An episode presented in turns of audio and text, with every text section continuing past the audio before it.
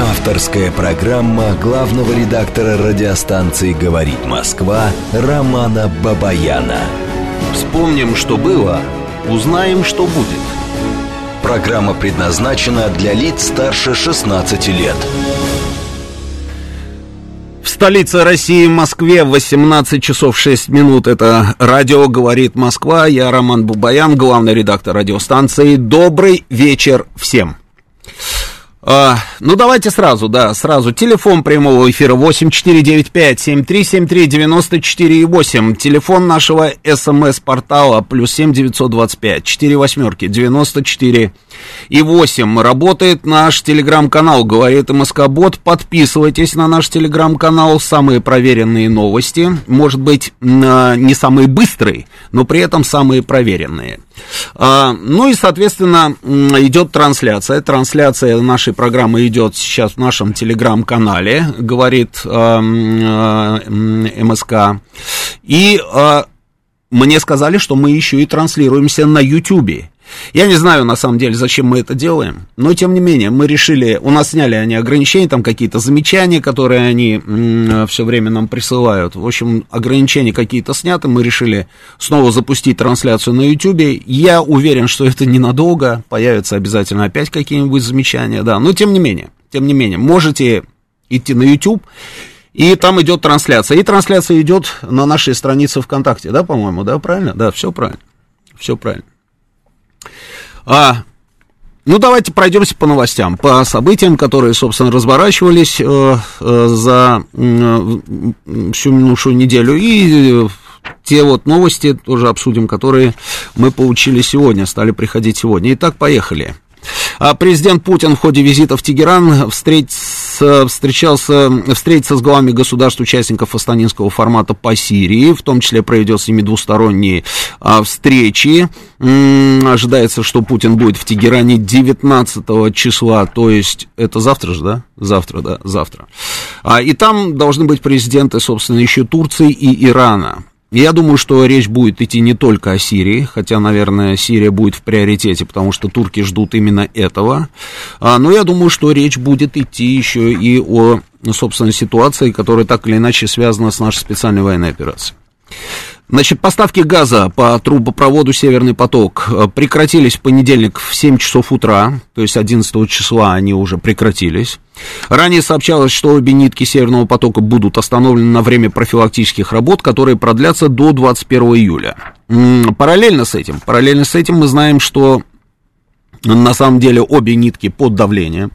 А, другое дело, что им никто не пользуется. Также а, все, что связано с Северным потоком и с нашими поставками газа. Значит, турбина, вот та самая турбина, которая была в Канаде, это турбина уже в Германии, насколько я понимаю, да, самолетом они ее перебросили. Она должна дойти, а, собственно, до нашей территории. Посмотрим, как будет все это выглядеть дальше, потому что а, сообщения очень интересные идут на эту тему. Например, вот самое свежее сообщение, что «Газпром» объявил форс-мажор по, газ, по газовым поставкам в Европу. Компания предупредила об этом как минимум одного крупного европейского потребителя, и это немецкий потребитель. Значит, а, формулировка «Газпрома» следующая, что мы не можем выполнять обязательства из-за чрезвычайных обстоятельств, от нас не зависящих. Я так думаю, что речь идет, наверное, про эту турбину. То есть они должны по-быстренькому эту турбину раз так подхватить и быстренько, быстренько, быстренько а, к российской границе прибежать. Иначе будет у них совсем все плохо.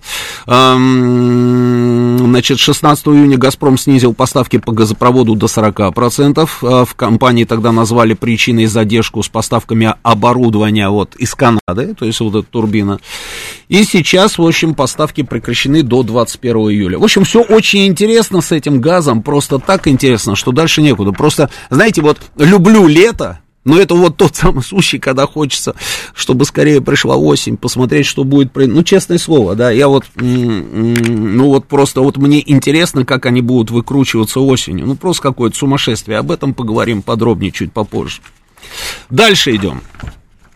Героическое заявление не менее героического министра обороны Украины, который нам вдруг рассказал о том, что господин Зеленский приказал ему э, отвоевать юг страны. Я когда видел, увидел это сообщение, а, я, если честно, если честно, вот просто, знаете, я подумал о том, а в адеквате вообще, в принципе, все эти люди.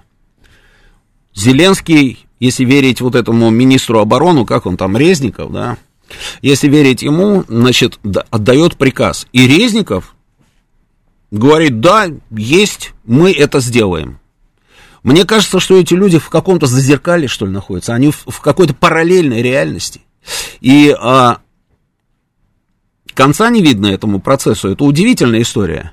Они действительно, я даже не только руководство Украины, на самом деле, там практически все население, ну, по крайней мере, значительная часть, собственно, жителей Украины находится в Зазеркале. Потому что я так или иначе там а, вынужден читать украинские там телеграм-каналы, следить там за а, какими-то там публикациями на других там площадках, да. И я вижу, что они реально верят, что у них кругом, как они называют это, перемога, да, что они кругом побеждают. И при этом, при этом, у них же там идут публикации, собственно, и западных экспертов, которые рассказывают о том, что российская армия, да, может быть, не быстро, но тем не менее продвигается вперед, но они продолжают верить в то, что они побеждают. Это удивительная вещь. Ну и вот тогда вот, собственно, если мы берем за а, такую вот константу, что они находятся где-то там в параллельной реальности, тогда понятно, почему Зеленский отдает приказ Резникову отвоевать юг Украины. А, правда, потом, значит, позже сообщение о приказе отвоевать южные территории он не подтвердил. Резников, это тоже нормально. Знаете, сегодня выходит вот человек, который работает министром обороны, и говорит, отвоевать юг Украины. А через 10 минут выходит и говорит, да, это разве я сказал? Не, подтвердить не могу. Он не подтвердил, сказав, что его неправильно поняли. А как можно неправильно понять? Вот, вот я даю, допустим, задание звукорежиссеру Евгению Варкунову. Вот он сидит за пультом. Евгений, ты должен выводить звонки слушателей в эфир. Ты меня понял? Понял. Понял. А, а через пять минут скажет, что он меня неправильно понял. Это вырвано из контекста. Вырвано из контекста. Так, ладно, хорошо. Значит, э, он рассказывает о том, что его неправильно перевели там и, и так далее, и так далее. И я вот все пытался понять, а как должна была прозвучать фраза, собственно, чтобы ее неправильно поняли, хоть на английском, хоть на суахиле. Ну, хорошо. А, Зеленский, естественно, сам вообще слился и комментировать все это дело не стал. Но что сделал Зеленский? Мы сегодня с вами просыпаемся и узнаем, что он, оказывается, все-таки уволил главу службы безопасности Украины. То есть главного чекиста он уволил. И генпрокурора, значит, Венедиктова, да, ее фамилия, да, Ирина Венедиктова, ее тоже уволил. Но а уволил-то уволил. Там шла а, информация о том, что глава офиса президента, да, это у них администрация так называется, что он там пытается избавиться вот от а, этих самых людей для того, чтобы на их позиции посадить своих. И эта информация была. Но формулировка, формулировка просто прекрасная. Значит, украинский президент, принимая это решение, сослался на массовый переход сотрудников службы безопасности и прокуратуры на сторону Российской Федерации. А вот это уже серьезно, да? То есть массовый переход. А, и речь идет не только о тех людях, которые, скажем так, остались на тех территориях, которые мы уже освободили, и они сотрудничают с нами – Речь идет не об этом. Таких людей всего 60 там, по-моему, человек. А в аргументации там присутствовало несколько сотен. Несколько сотен. Ну, я не знаю, может быть, для них это грустная история, а меня она настраивает на оптимизм. Версии, значит, все-таки по поводу этих кадровых перестановок разнятся. Одни видят в этом приказ американских кураторов, другие укрепление вертикали власти Зеленского. Ну, какое-то странное все-таки решение. Зачем ему укреплять эту самую вертикаль, выбивая из этой самой вертикали такие, а, собственно, позиции, как руководитель службы безопасности и прокурор страны. Таким образом, вряд ли он, наверное, все-таки, особенно вот в контексте тех событий, которые там происходят, вряд ли он укрепляет таким образом вертикаль. Я думаю, что даже наоборот. Тут появился откуда-то тоже из прошлой жизни господин по фамилии Валенса. Помните, да, вот эта солидарность, вот эти вот грузчики там, да, а, и так далее, да, которые устраивали, устраивали акции протеста там несколько десятилетий тому назад, да. Вот этот господин Лех Валенса захотел расчленить Россию, и об этом он сделал заявление французскому изданию «Фигаро», а, и говорит, в России необходимо поднять восстание, 60 народов, тем самым раздробить ее и сократить численность населения страны до 50 миллионов человек. Ну вот, я же говорю, вот они тоже вот где-то частично, наверное, все-таки находятся в другом измерении эти люди, да, потому что, ну хотя, хотя, вы знаете, я тут видел даже и а, такой спецрепортаж на Радио Свобода, где они а, на русском языке, да, русская служба, там, Радио Свобода, на русском языке нам рассказывали о том, как должна выглядеть Россия. Вспоминали Уральскую республику, вспоминали Росселя, вспоминали какие-то уральские франки, помните такое? Я, я помню это, да, уральские франки, которые Россель там предлагал а, сделать платежной, платежной единицей, собственно, этой самой Уральской республики, и даже на не, в некоторых местах, собственно, этими уральскими франками они даже расплачивались, но это, знаете как, это, это вот а, там, по-моему, в пределах каких-то предприятий, то есть человек мог прийти там в столовую там какого-нибудь завода там и расплатиться этими уральскими франками. Я это помню, я это помню. Но Лех Валенса делает это заявление, и тут же вслед за ним, собственно, Радио Свобода делает расширенный репортаж на эту тему. Мне кажется, тоже можно обсудить, да. Господин Шольц исключил отмену санкций против Москвы в случае мира на Украине на условиях России. По словам канцлера Германии, договор может быть принят только на условиях а, Киева. Ну, хорошо. Вот я же говорю, жду осени. Осени жду. Где у нас там уже в отставку ушли все эти товарищи? В Эстонии, да, там ушли в отставку непримиримый вот этот вот э, борец с расческами э, Британии. Э, и, по-моему, рвется все, и никак его, вот он рвется, да, его там удерживают, он рвется. Это в Италии, да, итальянский премьер тоже хочет уйти в отставку, но все никак. Такое ощущение, что хотят слиться, знаете, вовремя хотят соскочить, да, а не получается, не получается получается у некоторых. Ну и вот Шольц, Шольц, да, посмотрим, посмотрим. Что там осталось-то, господи, половина июля, да, август, а потом уже опс. Ну да. Дальше, дальше по новостям идем. Экономическая ситуация в России во втором квартале оказалась намного более устойчивой, чем это предполагалось в марте. Росстат зафиксировал продовольственную дефляцию впервые с августа 2021 года. Нефть Нефть сейчас снижается в цене из-за опасений мировой рецессии. Соединенные Штаты э, спешат установить ограничение стоимости на сырье из России. Опасаются, что нефть подорожает до 140 долларов, э, ну и так далее. И вокруг нефти тоже происходят интересные вещи. Интересные очень вещи происходят. А, господин Байден полетел в Саудовскую Аравию. То, что он туда полетел, меня не удивляет. Меня удивляет другое. А, меня удивляет, знаете что? Меня удивляет, как легко эти ребята а, в случае необходимости забывают все, что они говорили в адрес Саудовской Аравии, все, что они говорили в адрес Венесуэлы, все, что они говорили в адрес, ну, кого угодно на самом деле, в том случае, если им что-то вдруг понадобилось. Но это разве не господин там Байден, да, а называл земляным червяком, собственно, наследного принца там Саудовской Аравии? А, конечно, это он. По поводу вот этого инцидента там с журналистом расчлененным, да? Это он. А, и не вздрагивая, вот так вот легко, он говорит, не, я все-таки поеду в Саудовскую Аравию и договорюсь с ними, чтобы вот они там увеличили добычу нефти, чтобы, э, чтобы нефть не росла в цене. Вот на что он рассчитывал? Мне просто интересно, на что они рассчитывают, когда они это делают? Они думают, что наследный принц Саудовской Аравии, которого называли земляным червяком, забыл все? Ну, конечно, нет. Как он мог забыть? Он же араб. Он никогда не забудет ничего. Он все помнит. А в Венесуэле? Там, что ли, забыли все, что они творили? Конечно, нет, там тоже помнят. Но, тем не менее, вы понимаете, они так спокойно, вот абсолютно не рефлексируя на эту тему, они туда едут.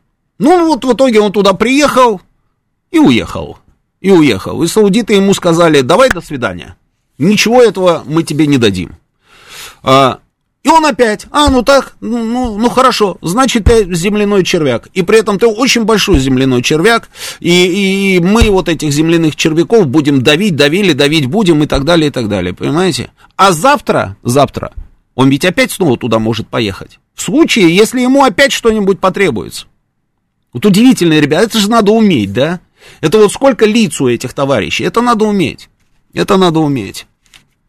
А Саудовская Аравия в это время – вместе с Египтом и Турцией вдруг заявили о том, что хотят вступить в БРИКС. Объединение не должно занять много времени, поскольку страны уже находятся в процессе вступления, однако государства войдут в БРИКС не одновременно. А, обсуждение по Ирану, Аргентине, Саудовской Аравии, Египту и Турции можно ожидать уже на следующем саммите в ЮАР в 2023 году. О, нормальный ответ, да?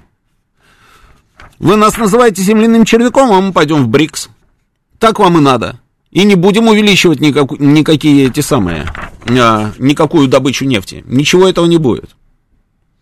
Кулеба, Кулеба, еще один а, товарищ министр иностранных дел Украины, сообщил, что Украина и РФ находятся в двух шагах от соглашения по экспорту зерна. По словам министра, его страна готова экспортировать зерно на международный рынок. Переговоры проходили и будут возобновлены в Стамбуле между Россией и Украиной. И в качестве посредника будет Турция. Я думаю, об этом будет речь в Тегеране тоже обязательно идти. Почему в двух шагах? Что такое шаг один, что такое шаг два? Все же очень просто.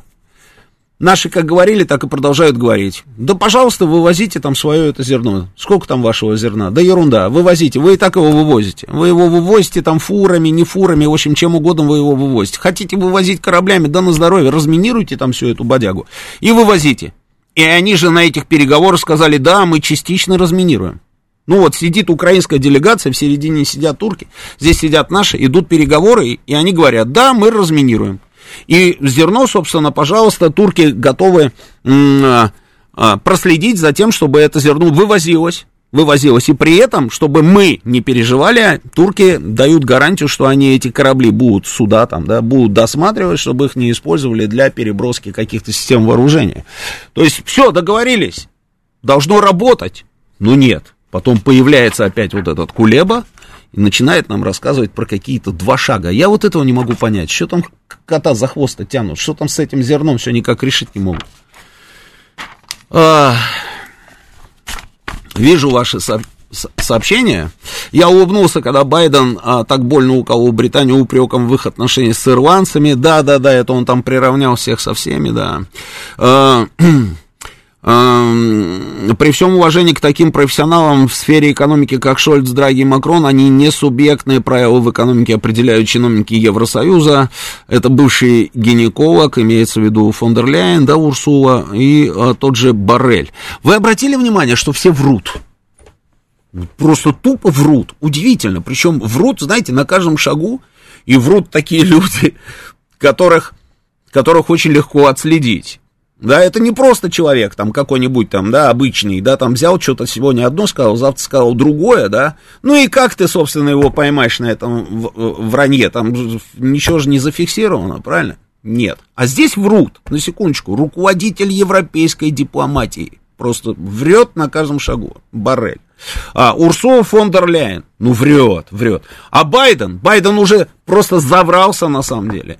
И здесь уже списывать там на какие-то его старческие вот эти вот дела даже не надо. Он просто врет откровенно. Откровенно. Когда он там путает Маргарет Тэтчер там с Терезой Мэй, да, и рассказывает о том, что он с ней там а, созванивается и работает в взаимодействии, это ладно, это бог с ним. Когда он забывает, как зовут его жену, это тоже бог с ним. Когда он там со всеми этими фантомами пытается поздороваться, это да, это все старческие вещи.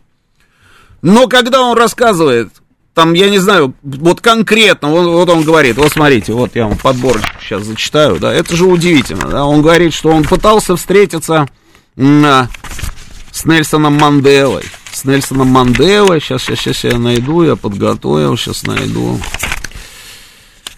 ой, господи, да, он хотел Нельсона Манделу навестить в тюрьме, этого никогда не было. Зачем он это говорит? Зачем он это говорит? Он хочет показать, что он крутой? что он хотел приехать к Нельсону Манделу, Манделе а, в тюрьму. Ну, смысл в чем? И это не старческие дела. Это просто вот выходит человек, который работает президентом и говорит, я хотел встретиться с Нельсоном Манделой. Или же он рассказывает, я работал с китайским лидером Дэн Сяопином над Парижским соглашением о климате в то время, как Дэн Сяопин умер, умер в 97 году. Ну, ну, это что? Это что? А Парижское соглашение, как вы понимаете, появилось там в 2000, 2000 каком? 14, 15, 16 году. Как он работал с ним?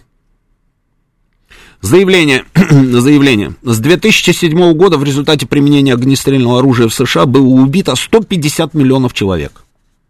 Охренеть, извините за выражение. 150 миллионов покрошили. Это что? Что это такое? А где остальные тогда? Американ сколько их осталось? Половину грохнули, понимаешь? 150 миллионов человек. Ну хорошо, ладно. Своего сына там называет генеральным прокурором Соединенных Штатов. Он никогда не был генеральным прокурором Соединенных Штатов. Может быть, он мечтал стать генеральным прокурором Соединенных Штатов, но он никогда не был генеральным прокурором Соединенных Штатов. Зачем он это делает? И все бы ничего, ну понимаете, да, этот человек там принимает решение о том, чтобы поставить какие-то системы вооружения Украине, да, и там ракеты дальностью 300 километров, а, вот в этом катастрофа. В этом катастрофа. Потому что я почти уверен, что они поставят эти ракеты. Я не знаю, сколько ракет они поставят, но они их поставят. и они включат дурочку и будут рассказывать нам на, на каждом углу, что, а, ну как, Украина сказала, что она никогда в жизни не будет а, наносить, собственно, удары по России, и поэтому мы поставили им эти ракеты. А когда мы будем показывать последствия этого обстрела, они просто ничего не покажут. Нигде ничего не покажут. А потом, через несколько дней, они покажут последствия этого расстрела и скажут, обстрела и скажут, что это, собственно, сделали мы. Понимаете, да? Ну, это же классика, классика. Зачем они это делают? Вот как вы думаете? Они какую цель, какую цель они преследуют? Ведь совершенно же очевидно на самом деле, что поставки, поставки не спасут Украину. Они оттянут оттянут вот этот самый конец, который так или иначе есть, да, прос, просматривается. Они оттянут этот момент, но они Украину не спасут. А зачем они это делают? В чем главная цель? Истощить Россию, говорят очень многие эксперты. Ты так Россию не, истощ... не, не истощишь. Как вы собираетесь истощить Россию, собственно, этими самыми поставками? И что? Ну, вы поставили, они стреляют по России. Российская артиллерия отвечает, там самолеты отвечают. И в чем истощение? Убить как можно больше людей наших. Э, в этом цель, что ли? Как вариант, да, может быть. Но этим же вы Украину не спасете. Вот я все пытался тоже, знаете, понять, в чем, в чем вот эта вот логика, да, и а, какие цели они преследуют. Но понять это невозможно. Что у европейцев, что у американцев. Мы как-то привыкли, да, вот ко всем этим вот а, уже таким, знаете, а, устоявшимся, скажем так, выводом, да, когда вот истощение России, э, там, э, и еще что-то, но это, это все ерунда, это ерунда. Логики никакой нет. Делают потому, что делают. Власти Германии, слушайте, ну вот рост цен на энергоносители это угроза национальной безопасности и причина массовых протестов. Это говорят власти Германии. Конкретно министр внутренних дел Германии Нэнси Фезер предупредила о возможных радикальных протестах в стране на фоне стремительного роста цен на энергоносители и непростой ситуации с поставками газа. Органы безопасности, по ее словам, очень внимательно следят за протестными настроениями. Мы готовы в том числе к возможным новым акциям протеста.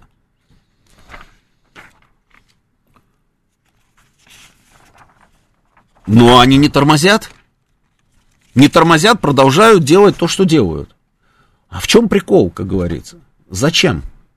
Зачем? Вот, а, ну смотрите, вот эти вот заявления, это же удивительно, да? Финляндия, вот Финляндия.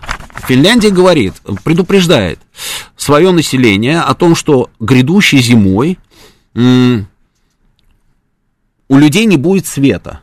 Ну, может быть, не всегда, да? Вот они говорят, на несколько часов в сутки мы будем отключать свет. Поиск альтернативных источников газа и нефти вызвал затруднения у финских властей. А, телеканал там местный сообщает, по его данным, регулирование и ограничение в энергетике может стать одним из возможных решений. Именно поэтому они приняли решение, значит, отключать свет у людей. А зачем все это нужно? Давайте мы сейчас прервемся на новости, продолжим через несколько минут.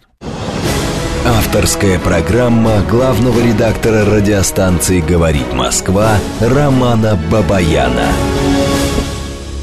Это радио «Говорит Москва». Продолжаем работать в прямом эфире. Я Роман Бабаян. Телефон прямого эфира плюс семь девятьсот восемь четыре девять пять семь три семь три девяносто четыре восемь. Телефон СМС-портала плюс семь девятьсот двадцать пять четыре восьмерки девяносто четыре восемь. Работает наш телеграм-канал «Говорит МСК Бот». Подписывайтесь на наш телеграм-канал. Надо набрать латинскими э, буквами «Радио говорит МСК» без пробелов, без точек, без ничего, да. Соответственно, подписывайтесь подписывайтесь и на нас э, ВКонтакте, там идет сейчас трансляция нашей программы. Трансляция еще идет на Ютьюбе. Сколько там у нас э, зрителей сейчас, скажи мне, пожалуйста. Мы несколько месяцев там не работали, да. Вот начали, решили снова попробовать. На Ютьюбе 500, 500 человек, ну, нормально, 500 человек смотрит нас, да. Так вот, про логику. Вот кто-нибудь может мне объяснить, вот чем они руководствуются, эти люди? Ну, это же какое-то сумасшествие.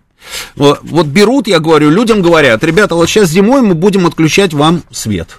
Это финны, финны. Параллельно, вот только что, да, только что, куда я взял, где, куда делся этот листочек, вот последняя новость, да, про Финляндию. Финский МИД стал выдавать однократные финские визы и не учитывает, собственно, предыдущие свои же визы, но шенгенские, однократные выдают визы. И, значит, э, после использования однократной визы можно сразу подавать документы на следующую, не дожидаясь окончания ее действия. Как только граница заработала, а, там число людей, по-моему, которые пересекли границу и в ту, и в другую сторону, собственно, даже стало больше, чем, чем было. Чем было. А кто эти люди? Кто эти люди? Вот зачем они едут? Вот те же самые финны. Финны едут на нашу территорию с пустыми баками. То есть вот у них показывает там, да, датчик, что 0, 0 литров. И вот они на этих, значит, машинах пересекают нашу территорию, заполняют, заполняют баки бензином и соскакивают. У них уже пош, э, этот самое, появилось такое понятие, как бензиновый туризм. Наши тоже, я знаю, вот э, жители, которые, собственно, такие приграничных, да, вот этих всех районах, они в Имотре там пересекают границу, два километра проехали, там вот эти магазины, и они там что-то покупают, там какую-то хрень, рыба, там, я не знаю, э, еще что-то там покупают. Зачем все это нужно? Они таким образом, таким образом они что, спасают Украину, что ли? Они не спасают Украину, слушайте. Зачем из-за Украины? Вот фин, который живет там где-нибудь под той же Иматро или в Операнте где-нибудь, да ему наплевать на эту Украину. Ему говорят, у тебя зимой не будет света. Ну, не всегда, у тебя там 2-3 часа в сутки света не будет. Вот ему это зачем, этому фину? Где Кура, где мой дом называется, где этот фин, где Украина. И тем не менее, они идут этой дорогой. Итальянцу говорят, ты пошел там постричься, а теперь будут голову тебе мыть один раз, два раза не будем мыть. Теплая вода нужна. Теплая вода откуда берется? Ее же нужно подогреть, а для того, чтобы ее подогреть, нужно что? Ну, ну, ну энергию потратить какую-то, да? Это энергия или нефть, или газ. И то, и другое там, собственно, завязано на Россию. Итальянцу говорят, нет, брат, один раз теперь будем голову тебе мыть. И он говорит, да, хорошо, конечно, за Украину, я потерплю. Что, что, что, идиотизм какой-то, понимаете? Логики, не могу понять я этой логики, ну, честное слово. Международное энергетическое агентство призывает Евросоюз сократить потребление газа. Это я уже слышал, да, это вот сейчас в новостях, да. Первый незамедлительный шаг для заполнения газовых хранилищ до наступления зимы – это сокращение текущего потребления газа в Европе и размещение сэкономленного топлива в хранилищах. То есть ты должен перестать пользоваться газом, чтобы этот газ остался в хранилищах. Есть логика? Есть. Если ты вообще не будешь пользоваться газом, то у тебя хранилища будут полные. Это я вот по секрету могу сказать главе организации Фатиху Биролю. Ну, вообще давайте не пользуйтесь, и у вас полными будут хранилища. Правительством стран Евросоюза нужно внедрить аукционные платформы для потребителей промышленного газа. Что это такое? Переводим, значит, на русский язык. Есть предприятия, которые функционируют за счет газа. Соответственно, нужно ввести аукцион. Аукционная платформа. Если ты хочешь, чтобы твой завод работал, или твоя фабрика работала, ты должен заплатить больше. Правильно? Потому что есть еще и Женя Варкунов, который тоже хочет, чтобы его завод работал. И Женя Варкунов готов заплатить 2 рубля, значит, ты должен 5, чтобы твой завод работал. Гениальное, да, предложение? Гениальное. Вот просто, знаешь, фантастически прорывное предложение. Им же говорят, что цена растет. Почему? Почему растет цена? А, потому что вы пошли этой дорогой. То есть из-за вас растет цена. Вы сами это сделали. Зачем вы это сделали? Они говорят, а мы это сделали, чтобы ввести аукционную платформу. Так она уже есть, эта аукционная платформа. Цена растет. Платите больше, весь газ будет ваш, и пускай работают ваши предприятия. Какие проблемы? Не, не хотят. Потому что очень дорого. Очень дорого. А почему очень дорого? Это потому что мы что-то сделали. Вот я все хочу дождаться, когда мне позвонит человек. Вы помните, наш слушатель, который мне звонил и рассказывал, что ой, да плевать на наш газ, они обязательно обойдутся без него. А вот у нас, у нас будет вот пердемонокль. Нам будет совсем плохо, да, а вот они обойдутся. Я ему говорю, они не обойдутся. Они сами говорят, что обойтись не могут, потому что больше газа нигде нет. С нефтью еще вот можно там взять, как говорится, да, напялить на себя какую-то маску улыбающуюся Гуэмплена и поехать в Саудовскую Аравию, а, попросить, чтобы увеличили добычу, да? Но другое дело, что не получилось. Но с газом вообще все плохо. Газа просто нет. Зачем вы это делаете? Для того, чтобы сидеть без света, не мыться в салонах красоты, не принимать душ, а, там, э, э, зачем вы это делаете? Чтобы сливать бензин, как в Греции, да, я видел вот этот сюжет по греческому телевидению, где они, это тоже меня, знаете, удивляет. У нас, по-моему, там, ну, все, все, даже любая бабушка, там, я не знаю, в, в любой деревне, знает, что м-м, шланг раз там, да, в бензобак, и можно слить, правильно? Там целый сюжет, он рассказывает, берешь шланг, это, в себя, значит, и, вот, и срочно, значит, и тогда польется бензин. Им рассказывают об этом на полном серьезе. А почему? А потому что греки уже сливают бензин. Вот ты припарковал машину, а они раз и слили бензин. Ты выходишь, бензина нет, иди плати. И все из-за Украины? Что за ерунда? Потом нам говорят, вот вы пишете, да, что они вот, они не субъектны, вот Миша нам написал, они не субъектны, там, а Драги, Макрон, Шольц. А я вот этого тоже не могу понять. А почему они не субъектны? Что с ними такое случилось? Они, если скажут, что мы будем продолжать покупать газ, ну, вот, допустим, как Будапешт заявил о том, что мы покупаем, будем продолжать покупать, потому что без газа нам э, кирдык. Если они это скажут, с ними что сделают? Что с ними сделают? Санкции введут против Италии, Германии там и Франции? Ну, хорошо ведут санкции. И чё? Я вот не понимаю, вот эта вот зависимость, она как выглядит, эта зависимость? Такое ощущение, что всех кровью повязали, как будто бы они все вместе кого-то убили и боятся, что а, эти сольют эту информацию. В чем это не субъектность? Вот по этим направлениям. Почему им говорят, это, знаете, вот как они себя ведут? Вот у них пожар, не, не так, вот два дома, их и наш, да, вот они стоят рядом, эти домики. Появляется э, козел-провокатор, э, который говорит, подожги дом свой, свой дом, подожги. Они говорят, зачем поджигать свой дом? Я люблю свой дом, он хороший, я его строил, он добрый, а, мне в нем хорошо, а, у меня там, мы все живем в этом доме. Подожги дом, я тебе говорю дынк ему по башке. А тут даже дынк по башке не было, да? Подожги дом. Он говорит, зачем? Чтобы вот этот вот огонь, чтобы языки пламени значит, захватили соседний дом. И они берут и поджигают собственный дом. Они поджигают, и потом стоят, плачут, плачут и говорят, например, Барель, а это цена, мы должны ее заплатить. Мы должны заплатить, держитесь, держитесь, всем тяжело, но вы держитесь, да, но мы должны заплатить эту тему, э, э, цену. Кому должны заплатить? Зачем мы должны заплатить? Не, держитесь, держитесь. Другой там появляется. Мы не свернем с этого пути. И вместо того, чтобы этот дом тушить, они туда, оставшиеся, значит, этот сам, все, что горючее у них есть, они туда раз, раз, раз, чтобы язык, языки пламени были большие, и в надежде, что все-таки соседний дом тоже зацепит. А не цепляет. Но если не цепляет, может быть, уже попробовать вызвать пожарную команду, потушить это все дело, каким-то образом все-таки попробовать выскочить из-под этого а, сумасшедшего пресса, совершенно непонятно. А,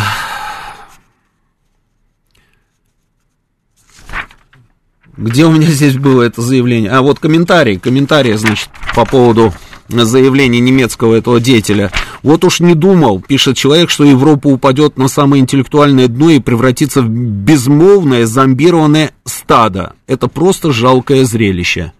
Ну да, так и есть. Это просто вот их люди там пишут под этой самой вот, под этим заявлением, что вы держитесь, держитесь, да, сокращать потребление, там то все, вот это единственная наша дорога, мы обязательно пройдем этот путь. Байден выходит и говорит на полном серьезе, да, что, цены увеличились? Да, увеличились. Но это Путин увеличил цены. Путин увеличил цены. Путин, я помню, э, сидит на этом самом, на пленарном заседании, на экономическом форуме, говорит, слушайте, ну уже до абсурда доходит. Я, говорит, не люблю, когда они там моим именем там что-то называют. Ну, говорит, я тут с удивлением узнал, что это я цену увеличил, говорит, на, на бензин в Америке. Ну, э, и, и, и не знает, что сказать, понимаешь? Вот как, как это все работает? Вот, Барель призвал Европу потерпеть и не отказываться от антироссийских санкций. Последствия ограничений могут быть не слишком заметны на данный момент, однако в долгосрочной перспективе они докажут свою эффективность. У нас просто нет другого выбора. Позволить России одержать верх, это означало бы позволить ей разрушить наши демократии и саму основу международного миропорядка, основанного на правилах. Какие правила? Какие правила, господин Барель, вы бредите? Какие правила? Какой миропорядок? Объясните это Фину из-под лаперанты, что он должен без света там сидеть. Он и так-то там, я не знаю, а, в суровых условиях, собственно, там выживает. А теперь еще и без света он должен сидеть. Ведь свет это что? Это электричество. При этом это не спасет, потому что бытовое потребление это слезы, это ерунда. Это ерунда. Главное не бытовое потребление. Но вы должны испытать на себе все тяготы и лишения вот этого самого пути, потому что Барель какой-то там что-то сказал. Я вижу ваши звонки, друзья, да, сейчас, секундочку. А, есть интересное заявление, вот еще, знаете, тоже интересное. Тут Иран, Иран, который у нас присутствовал вот сейчас везде в новостях, там, да, в Тегеране встреча будет, да, они в БРИКС там собираются, все. И тут вдруг Иран делает заявление. А, власти Ирана заявили о появлении технических возможностей для производства ядерной бомбы вдруг появилась техническая возможность. Как вы думаете, вот это вдруг, это как? Как это работает, вот это вдруг? Интересно, да? То есть ее не было, этой технической возможности, да? А тут они открыто говорят. Причем, обратите внимание, они об этом говорят. Не где-то там говорят о том, что они этим занимаются, что происходило много лет. Нет. Они сами открыто, спокойно об этом говорят. У нас есть технические возможности для производства ядерного оружия. За несколько дней мы смогли обогатить уран до 60%, и мы можем легко производить уран с обогащением до 90%. У Ирана есть технические средства для производства ядерной бомбы. Интересно? Аятолла Али Хамении а, Харази делает это заявление. Вот это зачем было нужно? Я не верю э, в внезапное появление технических возможностей.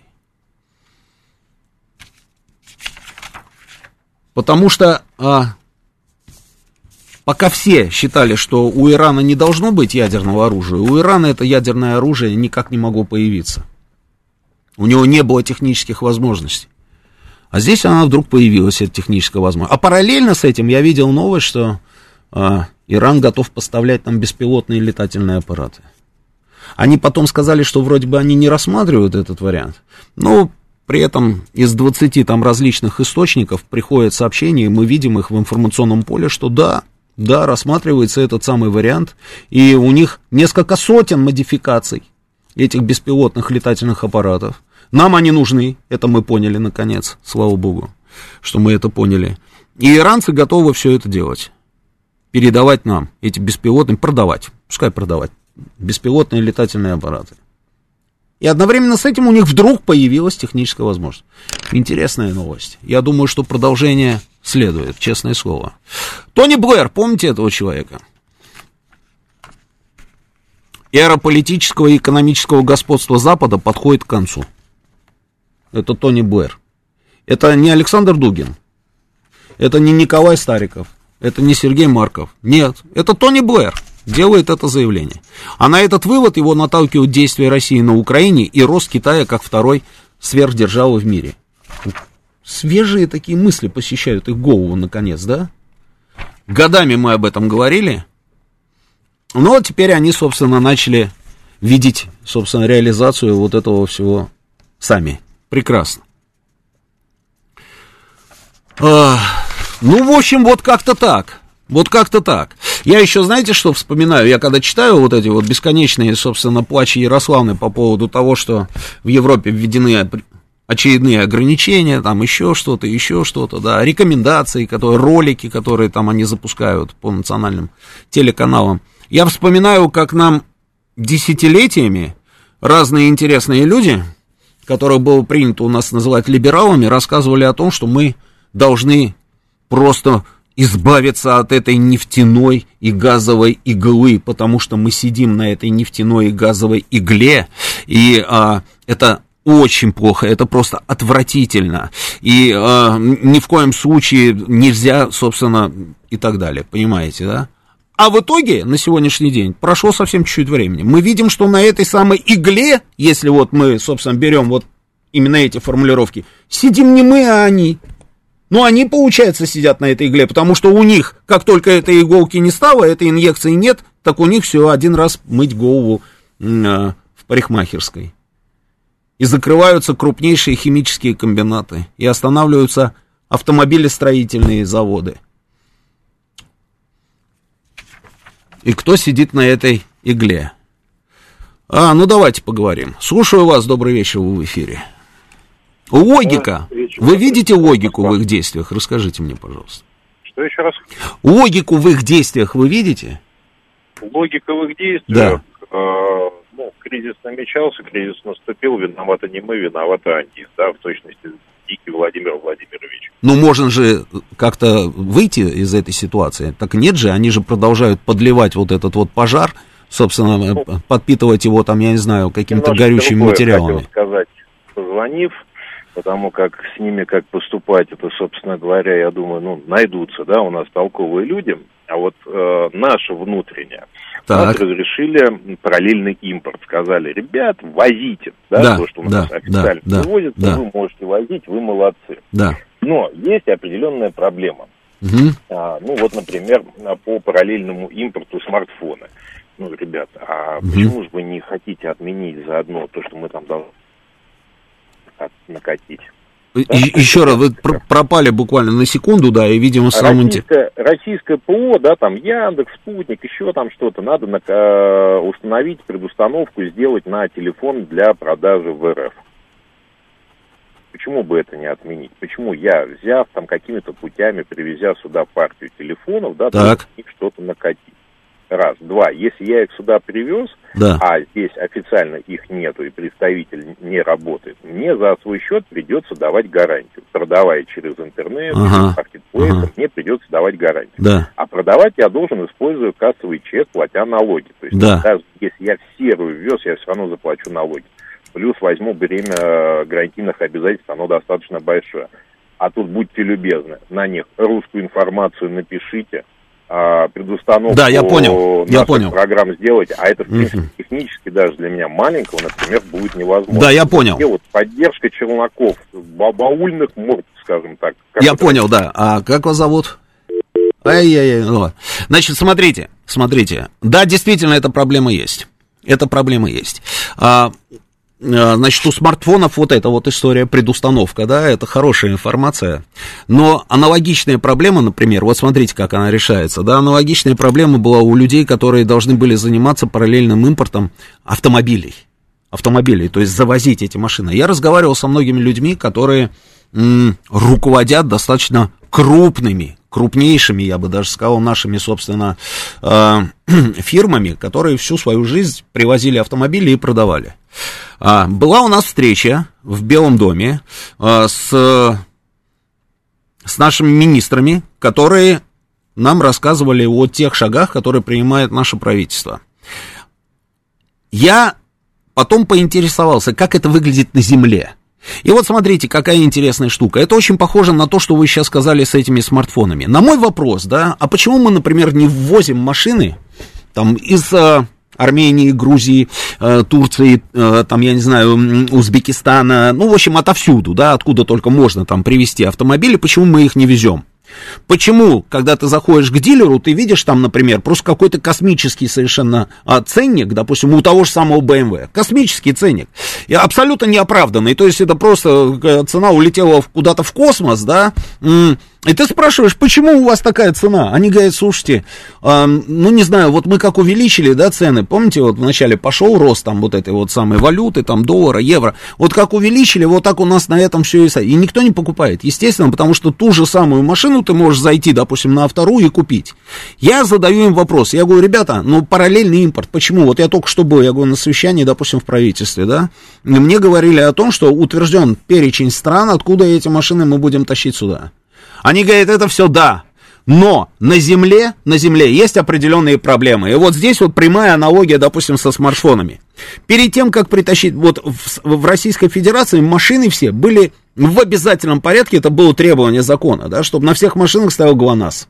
Мы это же знаем с вами, да? Вот то же самое, то, что вы мне сейчас рассказываете по предустановку там того же Яндекса там и еще чего-то, да, на смартфонах. ГЛОНАСС. Машины должны были быть оборудованы ГЛОНАССом. Соответственно, машины, которые мы должны притащить из каких-то других там бывших республик Советского Союза, ныне суверенных стран, они без ГЛОНАССа, как вы понимаете. И, соответственно, этот ГЛОНАСС, чтобы не нарушить закон Российской Федерации, нужно его устанавливать непосредственно здесь. Это плюс дополнительные деньги, плюс логистика изменившаяся, которая ведет к удорожанию товара, плюс вот эта вот вся история с этим самым ГЛОНАССом, да, и все равно машина получится достаточно дорогой. Эту информацию, эту информацию, там очень много позиций, которые мне дали, значит, вот люди, собственно, занимающиеся автомобилями. Эту информацию мы доносим, ну, по крайней мере, там я, да, вот как могу по своим каналам. Мы доносим это все до людей, которые принимают решения. И было принято решение, что на ГЛОНАСС мы теперь, собственно, не зацикливаемся. То есть можно тащить машину, при этом, чтобы она была без ГЛОНАССа, и продолжать, а, собственно, продавать. Я думаю, что и до смартфонов тоже обязательно дойдет. Обязательно дойдет, потому что, а, ну, по-другому быть не может. То есть мы стратегически приняли правильное решение по поводу параллели, параллельного вот этого импорта. Понятно, что нужно будет завозить все это дело, но все сразу не предусмотришь. И вот видите, есть определенные нюансы, которые понятны человеку, который везет эти самые смартфоны, или там фирмам, которые занимаются автомобилями. Но те, которые принимают решения по сотне направлениях, не только же машины, там смартфоны, а все подряд, там, да, целый перечень этого параллельного импорта, где-то пока еще что-то недоработано. Я думаю, что это все технические проблемы обязательно будут решены, я в этом почти уверен. Сейчас новости продолжим через несколько минут. Авторская программа главного редактора радиостанции «Говорит Москва» Романа Бабаяна. Вспомним, что было, узнаем, что будет. Программа предназначена для лиц старше 16 лет. 19.06 в Москве, радио «Говорит Москва». Продолжаем работать в прямом эфире. Я Роман Бабаян. Телефон нашего прямого эфира 8495-7373-94-8. Телефон для ваших смс-ок плюс 7 925 4 восьмерки 94 и 8. Работает наш телеграм-канал, говорит и Москобот. Пишите, вижу ваши сообщения. Идет трансляция на Ютьюбе, уже тысяча, сколько там, 1200, да? 1200 зрителей.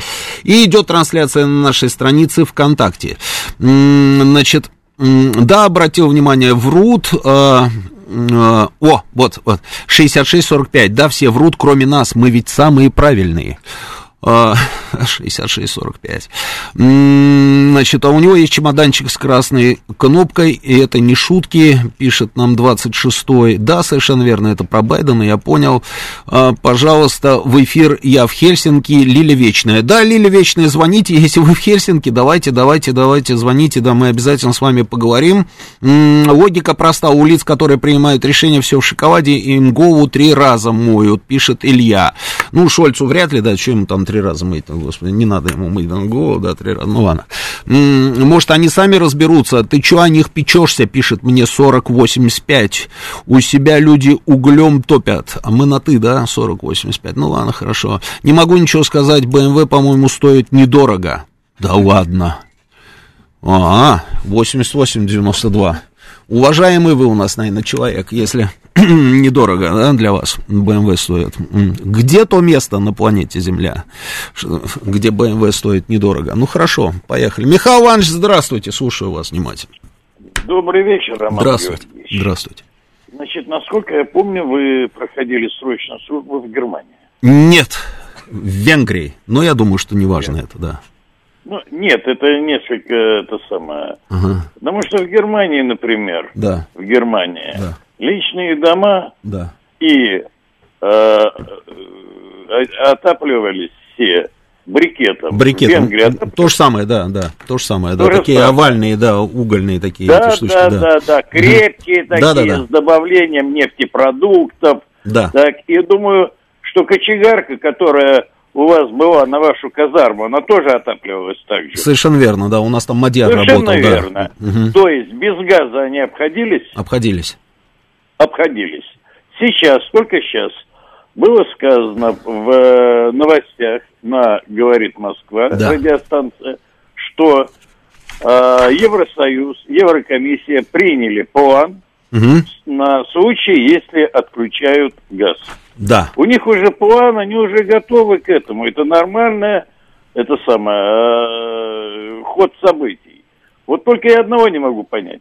Вот как, на какую радиостанцию не переключишь, я только с утра до вечера слышу. Что такое, Как это- Михаил Иванович? Что там? Как они- это да. ужасно. Они будут замерзать.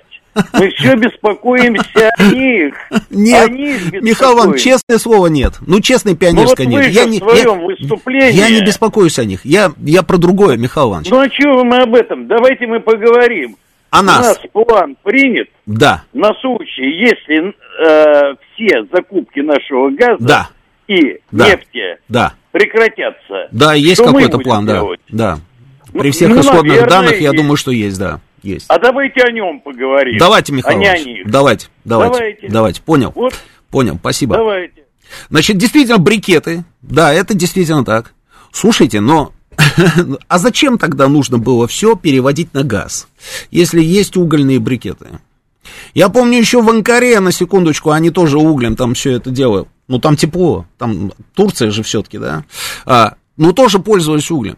И там вот в белой рубашке вышел, да, вечером возвращаешься, она у тебя черный, весь воротник черный. Но это ладно, это ерунда, там можно же постирать, хотя, хотя не уверен теперь, что можно будет постирать. Ну ладно, дело же не в этом, дело в другом. Я пытаюсь понять, зачем это все нужно, для чего. Ну это же просто, просто идиотизм. Что касается нашего плана, он есть этот план. Они же сами говорят. Ну вот смотрите, Урсула фон дер Ляйен. Вот она выходит и говорит, а, нам нужно все-таки попробовать максимально там покупать вот эту вот нефть у них. Это опять вот представитель Европы. Один говорит, нужно потерпеть от всего, да, там отказаться. Там канцлер Германии говорит, что он уберет страну, там, собственно, избавит ее от энергозависимости. А этот выходит и говорит, надо покупать Почему? Потому что если мы не будем покупать, он больше будет продавать, собственно, на восток. И будет больше зарабатывать денег. Вы там определитесь, или покупать надо, или не надо покупать, или вы выводите там куда-то там, я не знаю, в свободное плавание без энергоносителей, или же вы наоборот, но логики никакой нет. Лили, слушаю вас, добрый вечер, вы в Хельсинки. Ну что там в Хельсинки, хорошо? Здравствуйте, Здрасте. Роман Георгиевич, Здрасте. спасибо, очень интересная передача. В Хельсинки разжигают ненависть а, ну, во-первых, очень давно, и уже где-то недели две назад э, уже прям в открытую говорят, что следующее, на кого набросятся, это на нас. На финнов несчастных? Да, да, на несчастных. Mm. Вот, э, это постоянно, постоянно идут разговоры. Э, в общем, очень неприятная ситуация. И вот, ну, у меня много знакомых финнов. Mm-hmm. Ну, я не могу сказать, что все, конечно, собираются идти воевать, вот, но плохо, плохо стало, очень плохо. И вы знаете, вот раньше из Питера приграничные магазинчики приезжали. Да. А, значит, приезжали за молочкой из Питера, а, за сырами. Да, да, да, я знаю. Вот, да. там, ну, да. за химией, За соленым маслом что... приезжали. Да, да, за да, средствами да, да, для того, чтобы мыть посуду. Это тоже да, была да, всегда за, загадка за для меня. Да, Ферри, да, Ферри. Вот здесь Ферри другой. Я говорю, какой ну, другой? Я... Нет, другой Ферри. Ферри другой. Ну, я знаю, что стиральный порошок совсем другой. Мне вот, вот а, ленинградские друзья говорили, угу. что да. Угу. А, вот. А, так я хочу сказать, что вы знаете, а, как теперь разговаривают? Через губу. Угу. Вот если, предположим, а, ну я свободно, в принципе, говорю по-фински, так как мы давно уже, но если вдруг они слышат, что я разговариваю по-русски, угу. и а, они начинают вот так вот через губу с каким-то презрением, но это очень неприятно. Это вот. я понимаю, да. Это я понимаю, вот. что это очень неприятно. А вы скажите мне, пожалуйста, Лиля, а там да. вот а, на торговой площади в Хельсинки стоит еще обелиск с российскими гербами? Ой, вы знаете, я, честно говоря, в ту сторону как-то и не езжу. Ну, я думаю, по-моему, что... зимой, по-моему, зимой стоял. Да, я думаю, что стоит, стоял. да. Я думаю, да, что да, стоит, я думаю, да. Я думаю, да, что а стоит. можно еще, mm. да, можно еще про брикеты? Давайте. А, вот, э, будут топить, насколько я знаю, есть такой э, прессованный, типа, стружка такая, по-моему. Это вот, э, во-первых, э, ну, вы знаете, очень много а, пилят, распиливают э, вот эти вот досточки там. И вот сейчас большое очень производство, там, по-моему, и с углем такие вот прессованные штуки. А, вот народ готовится, да, такие, ну не буржуйки, конечно, покупает, но такие вот котлы там, э, ну, в общем, все, все в очень большой грусти, и к тому же, ну, так как постоянно разжигают, что вот и будет не два часа, а может быть даже и на шесть часов, и на ночь мы обязательно отключим. Электричество имеется свет, да? Да, да, да, да. Угу, вот, так что все в такой грусти, печали. И мне кажется, что уже скоро ненависть начнется. Понятно, понятно. Спасибо большое, Лен, спасибо. Вот да, Том Том пишет, вам. да, как никогда жду зиму, хочу посмотреть, как Запад будет замерзать. Может, мороз им мозги на место поставят. Да не поставят, мне кажется. Не поставят. А, это удивительно, да? Ерунда полнейшая. Зачем вот это вот все нужно было? Из-за каких-то украинцев? Да? Вот идите, я говорю, расскажите Фину это. Сергей Алексеевич, добрый вечер. Здравствуйте. Добрый вечер, Роман. Здравствуйте, Сергей Алексеевич. Я так думаю, что нельзя этот вопрос держать вне контроля. Угу. Вот разговоры, наплевать на них, пусть они сами выкручиваются, и все мимо нас пройдет. Да не будет такого. Вот что получается-то? Вашингтон смог построить Европу, несмотря на то, что сами европейские государства больше других страдают от санкций. Они продолжают поставлять Киеву оружие, освобождают свой рынок для последующих за закупок продукции военно-промышленного комплекса США и дорогого американского СПГ. Вот они так пока действуют. То есть нельзя говорить о какой-то стратегической автономии Евросоюза – что они там кричат, что мы все равно автономны, это вранье. Получается, что европейские государства в лице своих руководителей крепко подсели по э, Вашингтону. Причем явно в ущерб собственному народу. А вот как, где они их, вот за что Тогда они их держат, а вот по каким главное, направлениям? Да, главный вопрос. Как, почему, ради чего Вашингтон смог консолидировать на антироссийских позициях Германию, Францию, Италию, Испанию и так далее? Да, да, да, да, да. Пускай Европа неоднородна, да, так оно и есть. У кого-то на сейчас 80% заполнены там эти газохранилища, у других на 60, а те, у некоторых вообще под 40 там и так далее. И они экономически-то страдают и недовольны э, и туда. А может быть, Вашингтон по своим планам ведет дело каким-то новым театром военных действий взамен Украины. Mm-hmm. И смог убедить руководство Евросоюза, что, ребята, мы все равно выйдем победителем. Сейчас Украина, пускай там Россия, она уже потеряла силы, даже если она выиграет, она уже столько там и израсходовала, там и т.д. и т.п. Нам нужно вместе с вами только потерпеть. Сергей Алексеевич, Ведь... ну Россия, конечно, что-то израсходовала, несомненно. Но вот то э, есть такая штука, да, которой Россия даже не прикасалась еще к ней. И вряд ли эта штука позволит им выйти победителем. Они же знают это. Это правильно, mm-hmm. это все понятно, это мы с вами понимаем. И американцы первые это понимают. Ну, конечно. Еще мы ничего не начали, американцы уже знали, что мы победим. Mm-hmm. Но ведь они это все это понимают так они смогли убедить Европу как-то. Так получается, что там все круглые идиоты. Вот и у меня этот вопрос, Сергей Алексеевич. Ну так не бывает. Не бывает. Все, безусловно, не бывает страны так. были полными идиотами. Но по факту получается, что так, Сергей Алексеевич. Иначе, так, значит, иначе он их смог что? убедить в победе в окончательной. Говорит, вы слушайте меня, вот давайте делать так, так, и все будет нормально. И они под козырек взяли.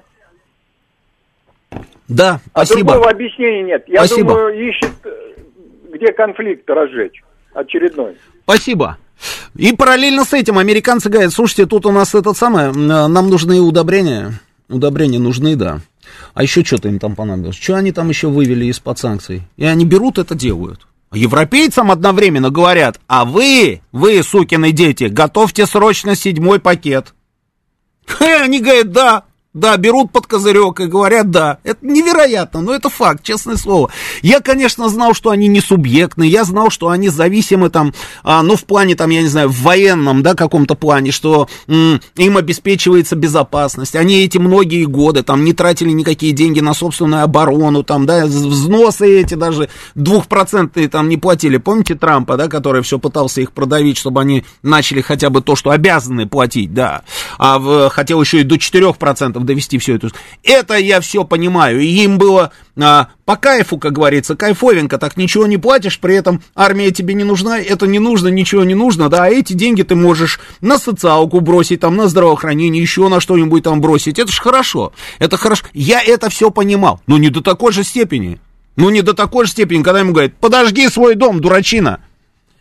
И не смей мне здесь вообще задаваться какими-либо вопросами. Они, да, хорошо, ладно, раз и подожгли. Ну, это просто, знаете, какое-то сумасшествие. Читаю дальше сообщение. А, так России уверовали, в России уверовали в победу с первых дней, почему им нельзя? Не понял. Тут про Киселева что-то у меня спрашивает Юстас, а, который Евгений. А, не знаю я, что имеется в виду. Значит, дальше. Роман, не вижу вашей программы «Своя правда», когда будет следующий выпуск. Дмитрий Тимаков. Дмитрий, слушайте, Тих, Тим, Тимохов, Тимохов, да, пардон. Я просто в отпуске, да, программа э, ушла в отпуск, об этом я в своем, э, этот самый, последнем эфире в этого, этого сезона я говорил. Э, да, он сукин сын, но наш сукин сын, это их доктрина на все времена, это понятно. Как по мне, так политика США и Европы больше похожа на агонию, пишет Александр. А, я улыбнулся, когда он, значит, про ирландцев говорил. М-м-м, так, это я уже прочитал, это прочитал. Это истерика, желание нанести максимальный ущерб, плюс вызвать недовольство властью, неспособность защитить. А, а вот давайте, знаете, давайте я заведу за голосование. Давайте голосование сделаем. Значит, голосование мы сделаем следующим образом.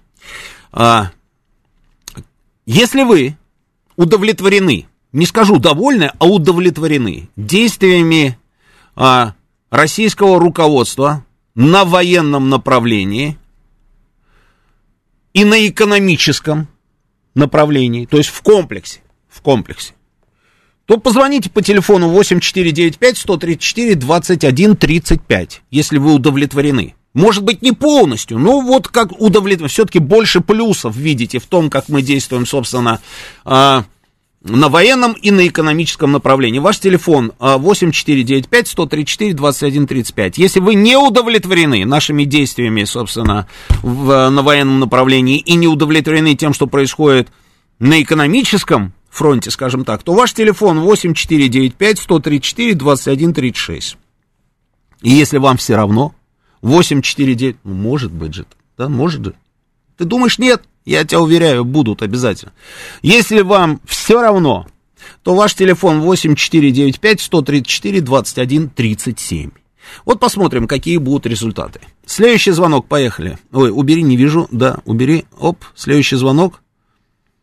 Поехали. Добрый вечер, слушаю вас. Здравствуйте, Георгий зовут. Здравствуйте. Вы знаете, я думаю, американцы у них какой план? Так. Чтобы капиталы все из Европы убежали в Америку, для этого нужно уровень жизни очень э, сильно повысить. Вы помните, как немцев готовили после Версаль, Версальского мира? Сейчас идет реваншизм как таковой. То есть немцы готовы должны быть воевать. Ну, после украинцев, конечно. Постепенно втягивание Европы, как театр военных действий, в такой вот постепенный конфликт. Поляки, немцы. То есть практически здесь уровень жизни должен быть понижен очень сильно. А Россия нагнетается руксофобия, самый главный враг. И будут говорить, ресурсы все там, они должны нам бесплатно все это дать, забрать. Вот типа того, вот, что немцы неплохие вояки. Если их, как говорится, подсадить опять на идеологию, они будут воевать, как говорится, даже получше, чем украинцы. Вот так я думаю. Mm. Просто чтобы вывести капитал, для этого необходимо сделать так, чтобы эта корова совсем уже в скелета превратилась. Так и капиталы же высохнут, нет, станут меньше. Нет, да? Ну, может быть, может быть. Следующий звонок, добрый вечер, слушаю вас.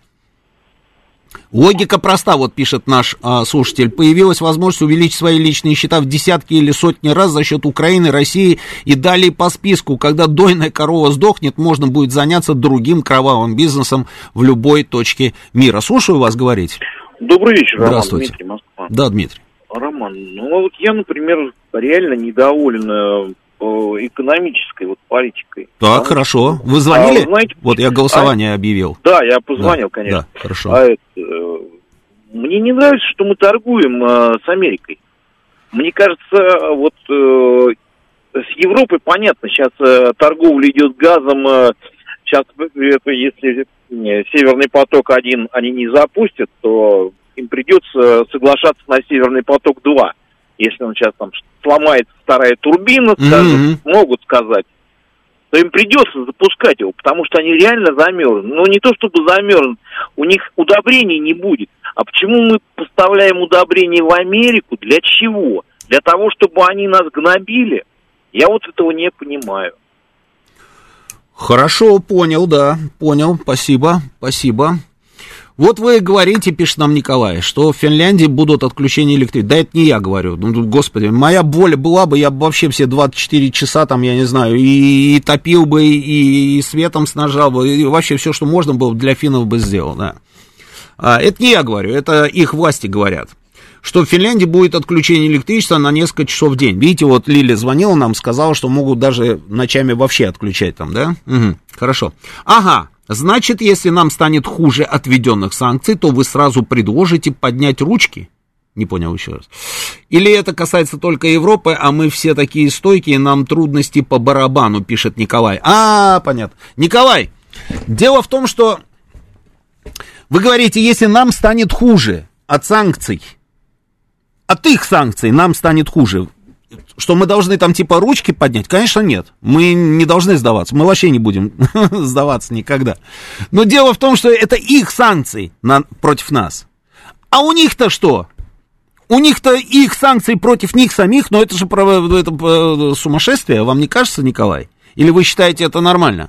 Если бы это было, допустим, я не знаю, мы бы что-то такое сделали, чтобы отключить их на несколько часов от электричества, да, вот тогда, конечно, можно было бы уважать финнов, которые бы говорили, мы выстоим, мы потерпим, мы заплатим эту цену, а, чтобы наказать там этих супостатов, это я бы понял. Я бы даже не задавался бы вопросом про логику. Но здесь-то и похоже вот просто на какой-то идиотизм. Понимаете, какая штука?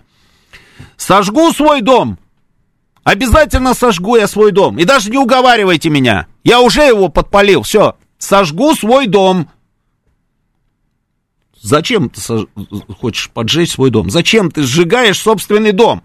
Зачем сидеть без электричества? Зачем сидеть без этого? Зачем вы сделали то, что вы сделали?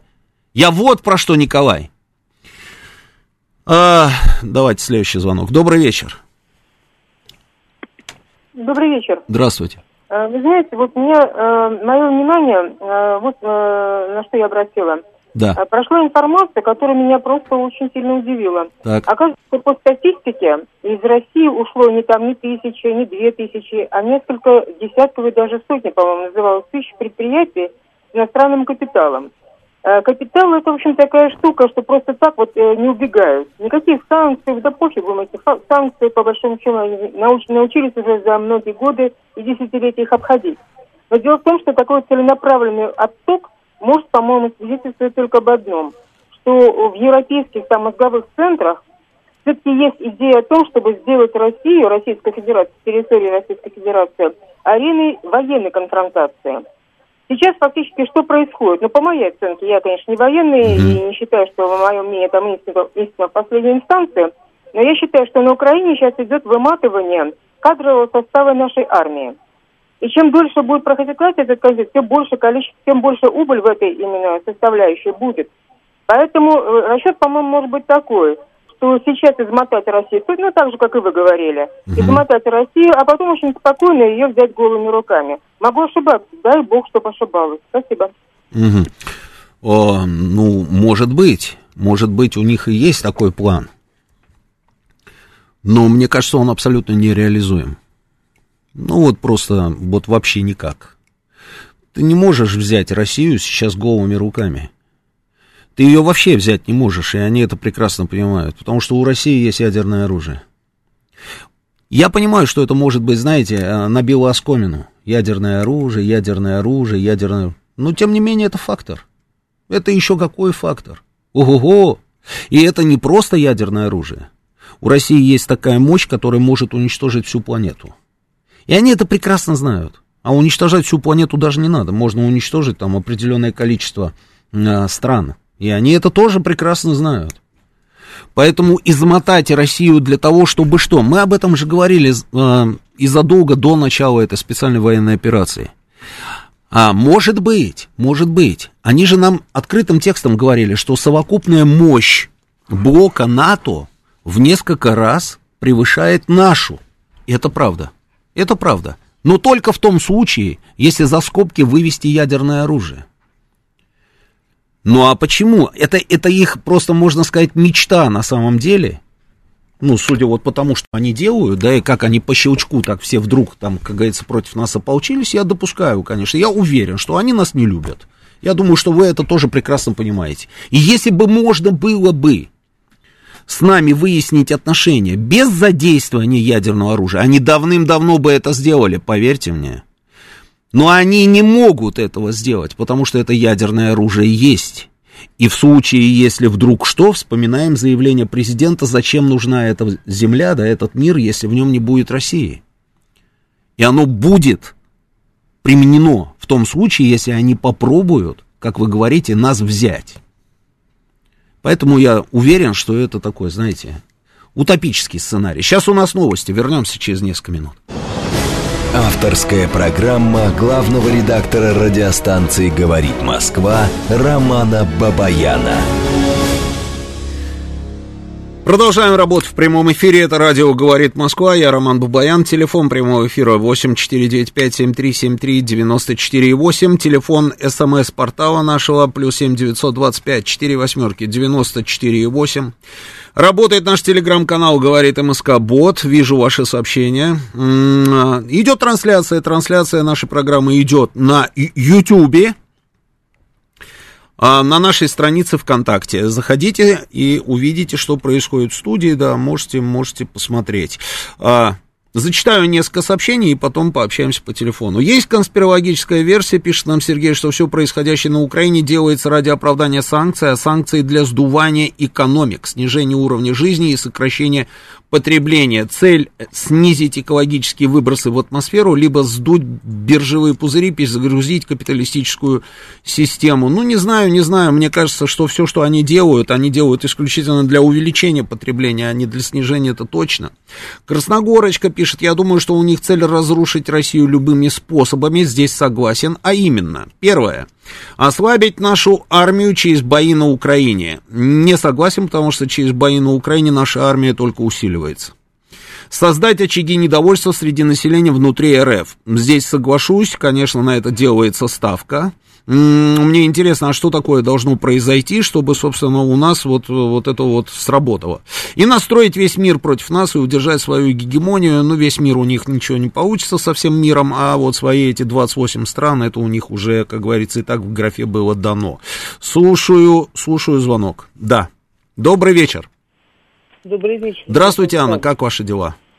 Спасибо, Роман Георгиевич. Ну, слава богу, слава богу. Роман Георгиевич, Да. ну ведь Европа против нас консолидируется не первый раз. И особых усилий, по крайней мере, в предыдущих случаях прикладывать-то не пришлось. Ну, хотя бы взять такие крупные, как Наполеон, да Гитлер, всем известно. Да. Другое дело, что заканчивалось для них это плохо. Ну, это их проблема. Ну, Анна, вот, се- секу- вот смотрите, вот когда Наполеон, Гитлер, там вот это вот все, да, они захватывали, они рассчитывали захватить территории, они э, вывозили там все, что можно было вывести там и так далее, и так далее. А сейчас-то зачем? Сейчас, сейчас от того, что они консолидировались, они же сами, собственно, попали под этот каток. Они же страдают, и причем страдают очень сильно, но при этом продолжают жевать кактус. Ну, поживем, увидим. Как по мне, так просто из вредности. Из ну, вредности. такая страна никак не развалится. И так Ага. пробовали, и про- пробовали. Только они одного не могут понять. Развалить Россию с- извне-то невозможно. Ее можно развалить только изнутри. Вы же помните, какие были в свое время предложения где-то в конце 90-х, по-моему, годов, если мне память не изменяет. Был такой Хавьер Саланы О, был, был, и был. был такой Паскаль Лами. Был, был, был. Это ВТО, по-моему, было. Как они всем как они нам предлагали, чтобы Россия входила в э, состав ЕС по частям? Помните? Сначала Калининград, потом Питер, потом Московская область, а потом мы посмотрим. Ну, было же такое. Я, если честно, не помню. Я Да помню. было, было. да ну ладно. Да. Было, было. Да. Я помню Ну, э, Хавьера Саланы, когда он отдал приказ о начале операции против Югославии, да. О, это Был вообще такой было гаденыш, да. создание, Мгм. ладно, бог с ним, бог Да, его судья. да. Ну, Вот, Роман Георгиевич, все говорят топливные брикеты. Ну, это хорошо, угольные брикеты. Да. Хотя не знаю, хватит ли угля в Европе. Но нет, конечно. Э, Древесные брикеты, с этим вообще плохо. Но это хорошо для индиви- для индивидуальных домохозяйств. А для многоквартирных домов? А Вот для что во- заводов, э, а для заводов, заводов. Это фабрик. я уже не говорю, о промышленности я уже не говорю. Может, она им не нужна? Может быть, она им не нужна, но скорее она не нужна в Европе и Соединенным Штатам. М? У них теперь появилась новая любовь Австралии. Почему бы нет? С Австралией, ну да. П- Поэтому это все очень сложно. Вы посмотрите, ведь дома это в основном отапливаются либо газом многоквартирные, либо электричеством. Если у тебя газовое отопление в доме, тебе в нем сдать квартиру ничего не стоит, потому Мгм. что это недорого. Электричество это очень дорого. Это Ну правда да. Ну да. Вот я сегодня говорила со своими, в Париже электричество подорожало на 9,8%. Сейчас вот было Мгм. 38, когда я говорила у них. 38 в Париже. И многие, многие не включают кондиционеры, не знают, что делать, вешают вот эти вот светоотражатели пленки, да, да, да, да, да. а это очень дорого сейчас включить кондиционер. В Италии штраф 500 евро. Вот За включение знаю, кондиционера. Ну, я в новостях нас- видел, да. У нас в Италии никто в Италии не живет. А там это очень дорого. И то же самое ждет Британию. У них и так народ от холода умирал зимой. Ой, это правда. умирает. Это правда, да, это правда. Что будет этой зимой? Ну вот Михаил пишет, что он ждет эту зиму. Ну, я жду зиму, но там же дети тоже есть. Там есть старики и дети, которые, как всегда, ни в чем не виноваты, но страдают первыми. Ну, ну да, ну да. Если грудной ребенок в доме, он чем виноват? А его надо как-то хоть мыть раз в день, ну пусть раз в два дня. А, а раз в неделю, если? Ну, Роман Георгиевич... Ну, там, я не знаю, влажными салфетками. Там... Ну, у вас трое. Ну, вы себе представляете, как его мыть раз в неделю. Мы-то жили, вот, слава богу, без, без горячей воды, когда дети народились. Так же плита была древес, ну, деревян, деревом топилась. Угу. Господи, как она называется? Дровяная. Дровяная, да. И то нагревали на керосинках воду, чтобы детей вымыть. Ну да. Каждый день. Ну куда? Ну, я не знаю. Ну, может, конечно, раз в месяц мыть. Я не знаю. Может, вообще не мыть. Вот. Так что я не знаю, как... Но мне это, честно говоря, все очень не нравится. Спасибо, Анна. Спасибо большое. Спасибо. Следующий звонок. Добрый вечер. Слушаю вас. Здравствуйте. Здравствуйте. Вы знаете, у меня такое вот впечатление, что идет какой-то глобальный передел, прежде всего, энергетического рынка по потреблению, по всем вот этим вот вещам. В пользу вот, кого? А вот вы понимаете, если бы я знал, то я бы уже сейчас тратил Нобелевскую премию. Значит, э, поэтому не готов я сказать. Но вот вы понимаете, какая вещь? Вот, ну, как бы моя, мой профиль это экономика, да, и я никаким образом, так сказать, не лезу ни в какие политические пассиансы. И поэтому, когда я не могу экономически деньгами ответить себе на вопрос – то я, конечно, попадаю в некоторое такое. Поэтому пробую, так сказать, рассуждать, что называется так вот, да. Вот по энергосервису, энергосбережению, энергоэффективности Европа на две головы выше, так сказать, там всего остального мира. Они Согласен. умеют экономить энергию, будь здоров как. Угу. Значит, э, мыться там раз в 15 лет – но это, мне кажется, какая-то страшилка политическая. Кто-то это сказал, исходя из каких-то там других соображений. Значит, по накоплению хранилищ не могу понять, какое отношение к этому, например, имеет Финляндия, когда у нее такой сосед Норвегия, у которой этой нефти и газа, так сказать, в общем-то, достаточно. И вот этот вот аукционный принцип, так сказать, закупки Э, энергоносителей, в частности газа, да, который, собственно, и привел к тому, что вместо устойчивых двусторонних много, многолетних контрактов, да, так сказать, стабильных контрактов, статус, вы знаете, в энергетике есть такой термин, называется гарантирующий поставщик. Вот если я у вас гарантирующий поставщик, то вы знаете, что в зажигалке в вашей всегда будет газ, и вы всегда сможете прикурить. А если у вас, так сказать, нет гарантирующего поставщика, то как-нибудь вы это, друг оставь покурить, а в ответ не курю.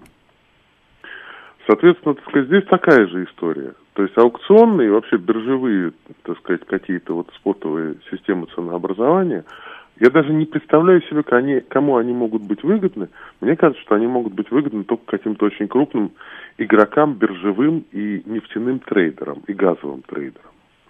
Потому что потребитель, например, энергоемкое производство, я не знаю, каким образом будет на аукционе покупать газ. То есть у вас стоит завод, вы на у вас на этом заводе работает 50 тысяч человек, а вы, так сказать, значит, стоите сейчас на бирже, значит, там, так сказать, монетку кидаете, орел, орешка, да, так сказать, какая будет завтра цена. Совершенно верно, да, может, да. И завтра может вы, вы, выскочить такая цена, что вы, так сказать, э, скажете всем своим работникам, благодарю за службу, что я вас больше здесь да, не видел. встречаемся через определенное да, время. Когда, когда какое упадет, непонятно, да. Когда упадет, так сказать, цена, да.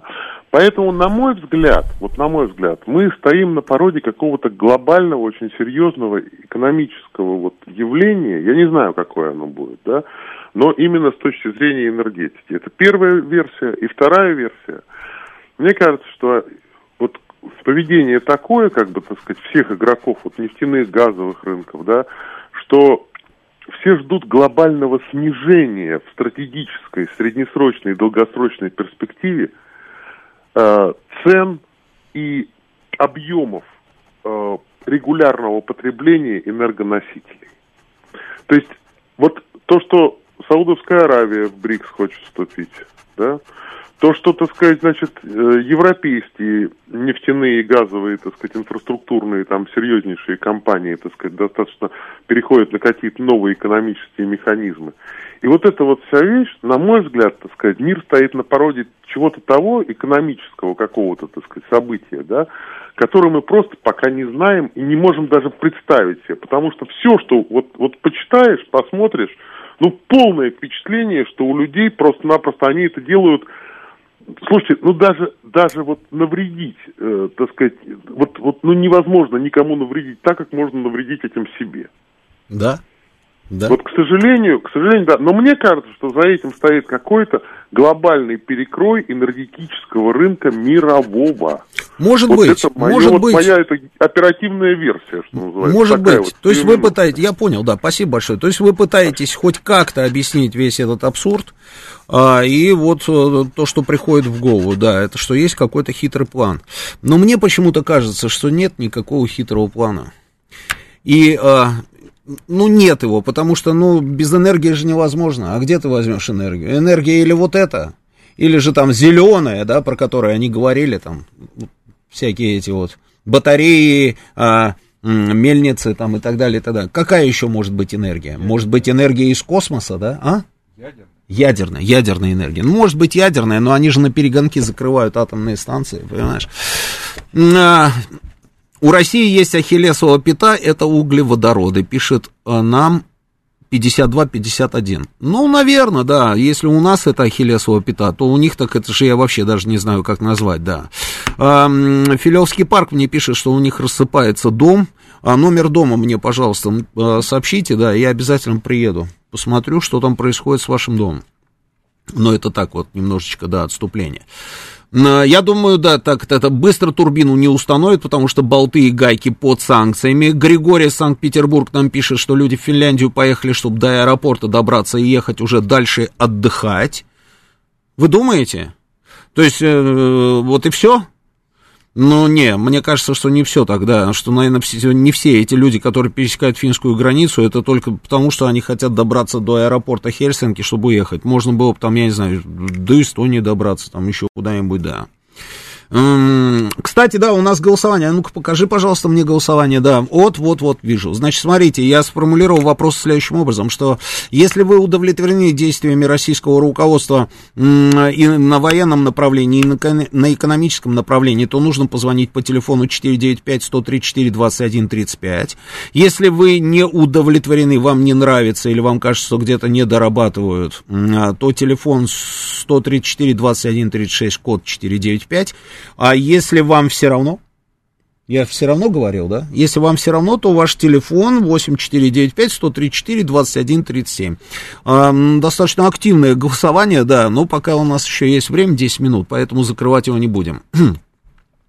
Значит, э, стратегически потерпеть, это, кажется, Шольц предложил землякам, а Столтенберг сказал, что это цена, которую европейцы должны заплатить за победу над Россией. Да, да, совершенно верно. И Столтенберг об этом, что они должны заплатить. И Баррель, как говорится, об этом. Они все ровно об этом, да, но при этом совершенно непонятно, зачем им это все нужно. Роман «Это цивилизационная война», по сути, Третья мировая, за удержание господства Запада любой ценой, пишет Виталий. Они это делают не за Украину, а против России. В ведро котят. Ведро котят, в первую очередь, они это делают против себя а потом уже против России. Ну, против себя делают. Они же сами, собственно, фиксируют, что после того, как они вот начали вот заниматься этой ерундой, Россия, наоборот, стала зарабатывать гигантские деньги. Ну, и Миллер об этом в Петербурге говорил, слушайте, мы, мы даже не в претензии.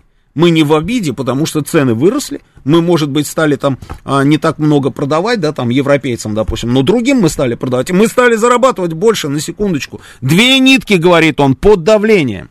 Под давлением две нитки Северного потока.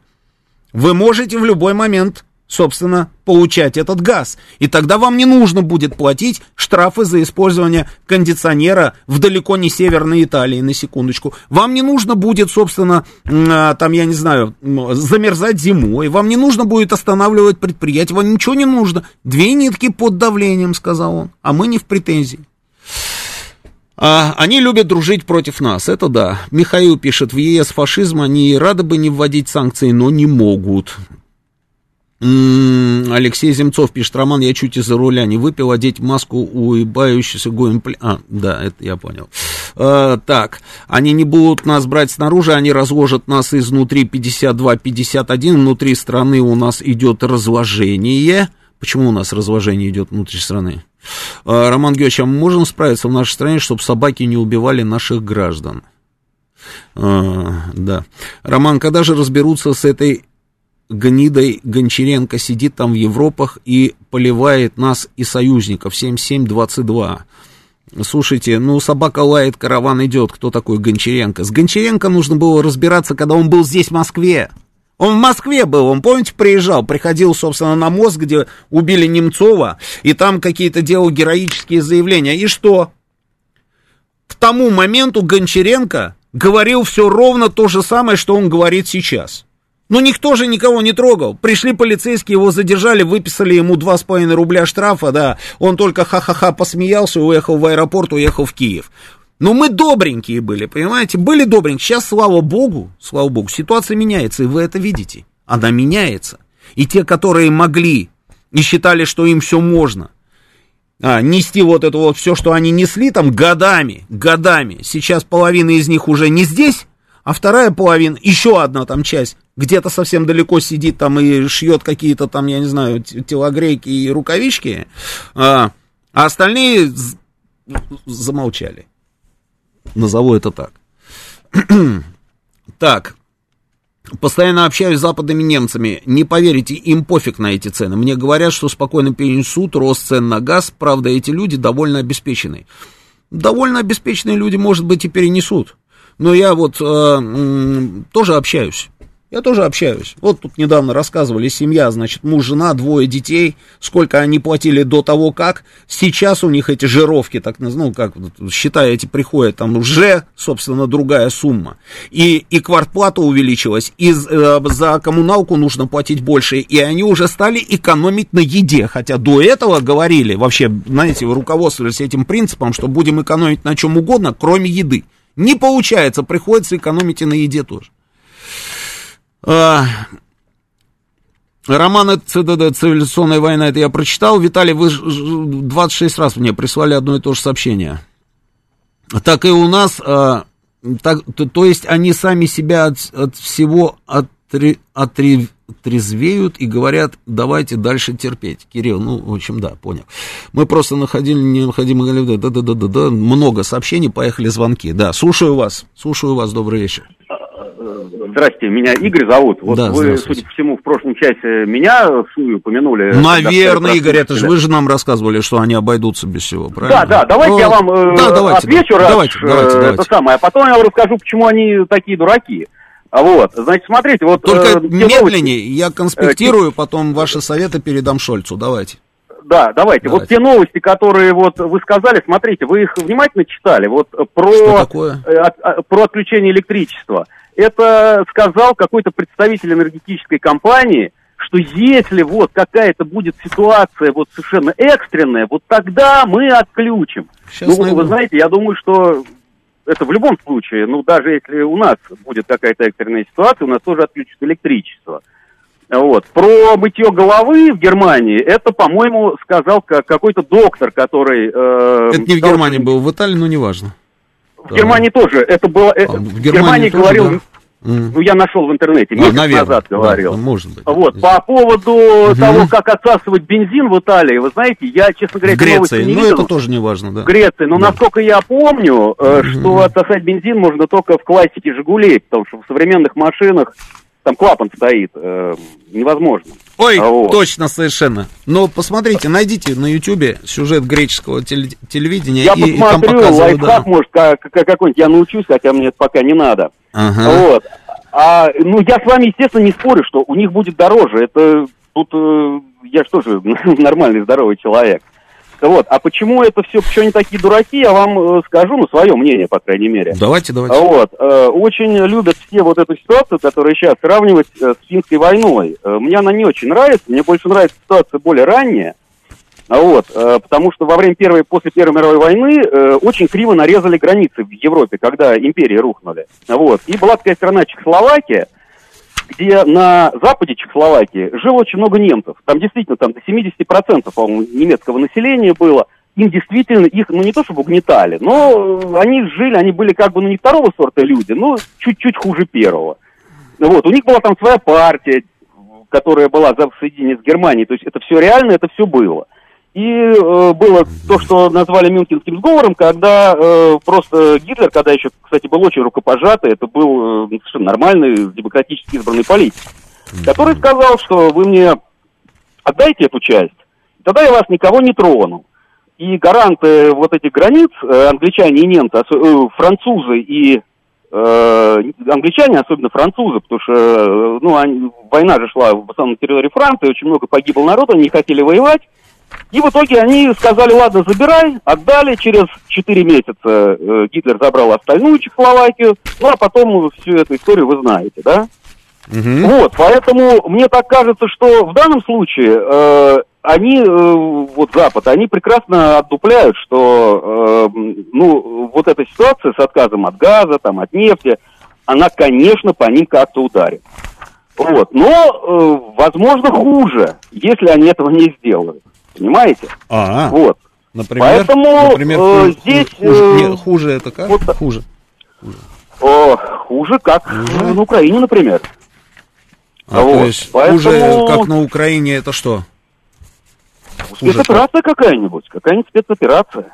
Против А вот. кого? Против кого? Ну, против там Польши есть, я не знаю, то Финляндия и так далее.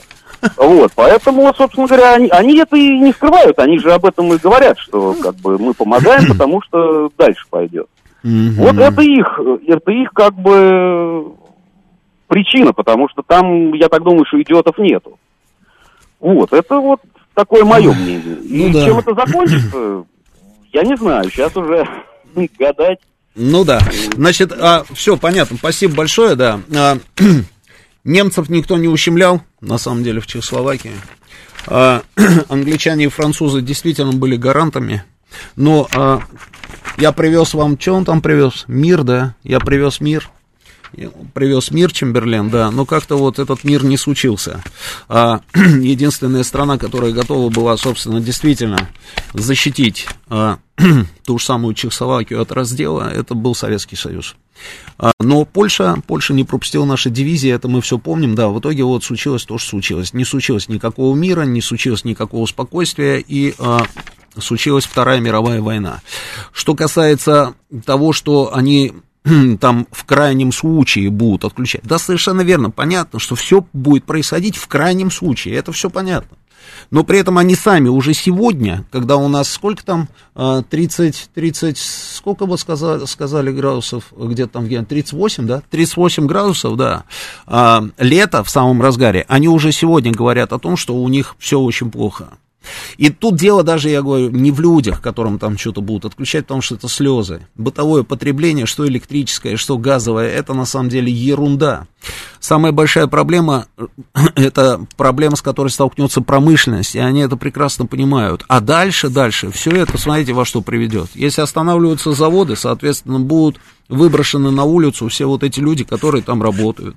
Эти люди, которые будут выброшены на улицу, они получат какие-то выходные пособия. Эти люди, а, я вижу уже, да-да-да-да, эти люди потом должны будут стать, собственно, еще и на биржу, и еще что-то получать. Это все приведет на, э, к увеличению бешеной совершенно нагрузки на бюджет государства, а не все государства в состоянии собственно, с этой нагрузкой справиться. Одним словом, начнутся, они допускают, что начнутся даже выступления, радикалы там и так далее, и так далее.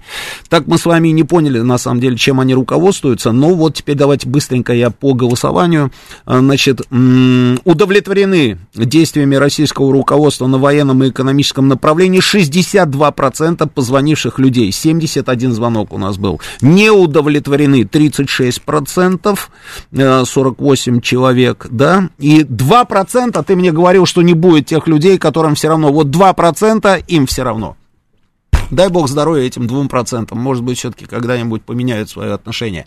Сейчас у нас будут новости. После новостей два Георгия вам все расскажут про футбол, немножечко перезагрузят вас, а потом придет Саша Сладков и Галим Вергасов, которые вам просто в подробностях расскажут, что происходит сейчас в зоне специальной военной операции.